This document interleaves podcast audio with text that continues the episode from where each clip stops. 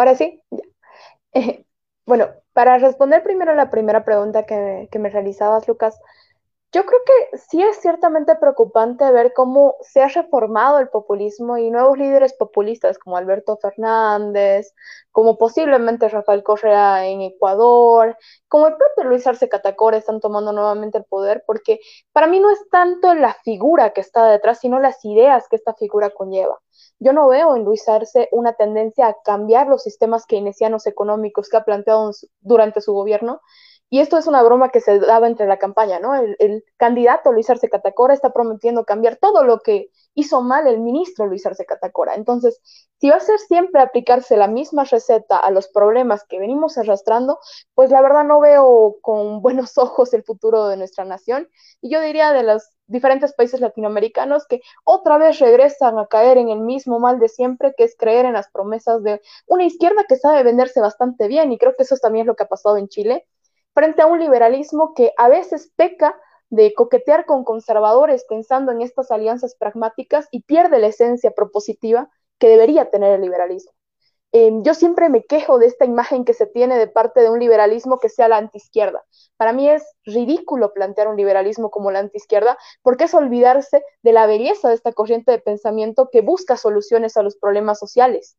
Y se olvida una parte fundamental, yo creo, del liberalismo, que es el liberalismo no es economicista. De hecho, el liberalismo defiende el libre mercado a partir de defender las libertades civiles y personales de la población. Entonces, si nosotros no estamos dispuestos a ir a este campo de batalla, como se la suele denominar, que es la batalla cultural, y ser propositivos, decir, tú, cada persona tiene un lugar dentro de esta corriente de pensamiento, pues difícilmente vamos a ganar espacios en un momento o en una sociedad que está cada vez más caldeada y polarizada.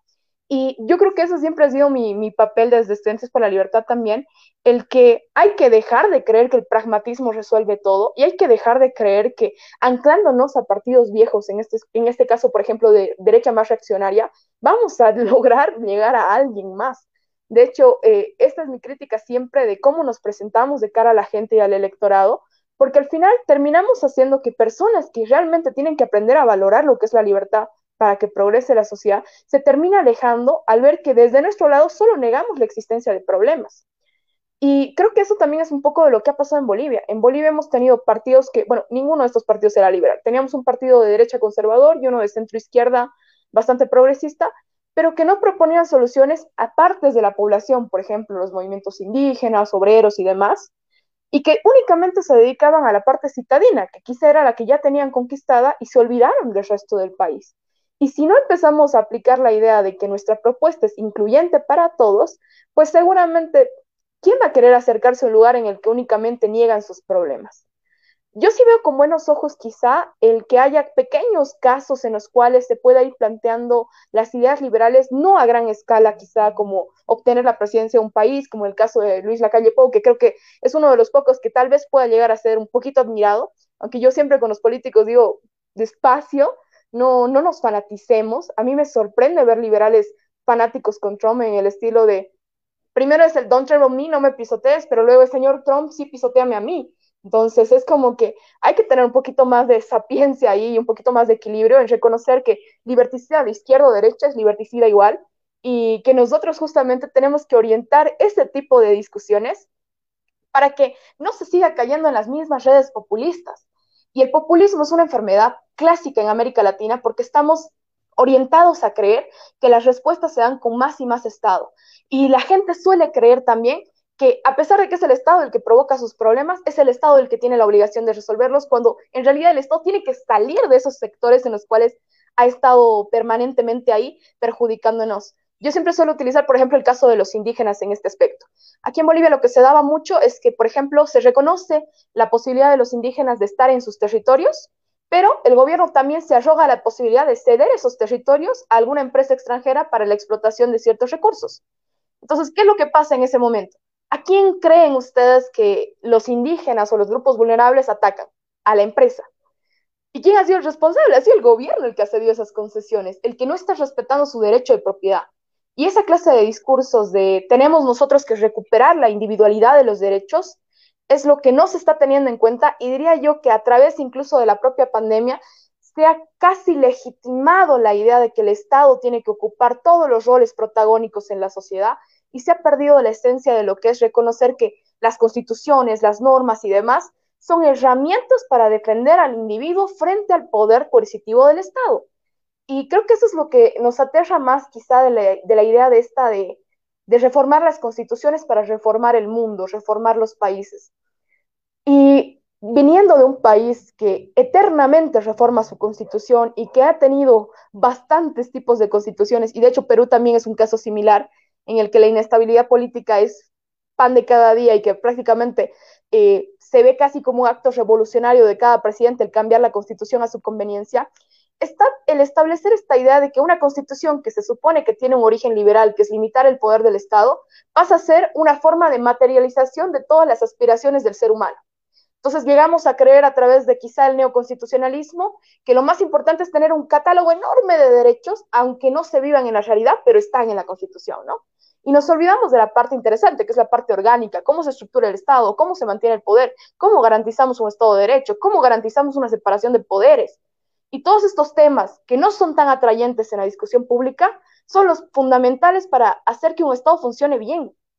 Yo la verdad que eh, esperaría o mi mayor deseo para América Latina es que pasemos a tener estados más descentralizados, que se vaya perdiendo un poco el poder central de los ejecutivos, es decir, de los presidentes, y que pase a un poder más distribuido quizá a los alcaldes, a los gobernadores, no sé cómo se llamarán en esos países, aquí llamamos alcalde y gobernador, em, a las provincias y demás, porque para mí como liberal, los espacios donde el liberalismo tiene que atacar primero es justamente en espacios palpables a la vista del ciudadano. Hay ejemplos como la ciudad de Rosario, por ejemplo, creo que también en Ica, en el Perú, han tenido, eh, en este caso, alcaldes, como se dirá, la figura del Ejecutivo de esas pequeñas comunidades donde han aplicado medidas liberales y la gente las ha aceptado de forma más que, que beneplácita porque están viendo los cambios. Y para mí, nuestro liberalismo, el liberalismo que yo quiero, es un liberalismo que haga que la gente se enamore de los cambios de la libertad o los cambios que la libertad produce.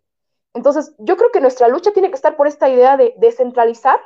los poderes estatales, de disminuir quizá un poco la participación del Estado y de proponer más de dejar de ser la antiizquierda, de dejar de decir eh, el feminismo es un movimiento estigmatizante. Bueno, si es que hay un feminismo hegemónico y estigmatizante, presentemos la alternativa del feminismo liberal, del feminismo libertario. Entonces, si es que existe, por ejemplo, movimientos indigenistas, comunistas de izquierda, etcétera, presentemos una propuesta de ceder derechos propietarios a las comunidades indígenas, demostrarles que existe dentro del liberalismo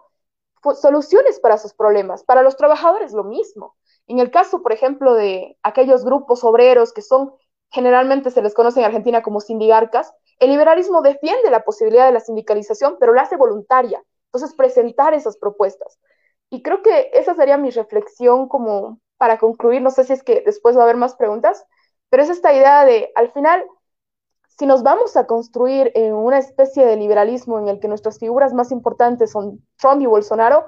pues quizá deberíamos dejar de utilizar el nombre de liberalismo, porque eso no es liberal.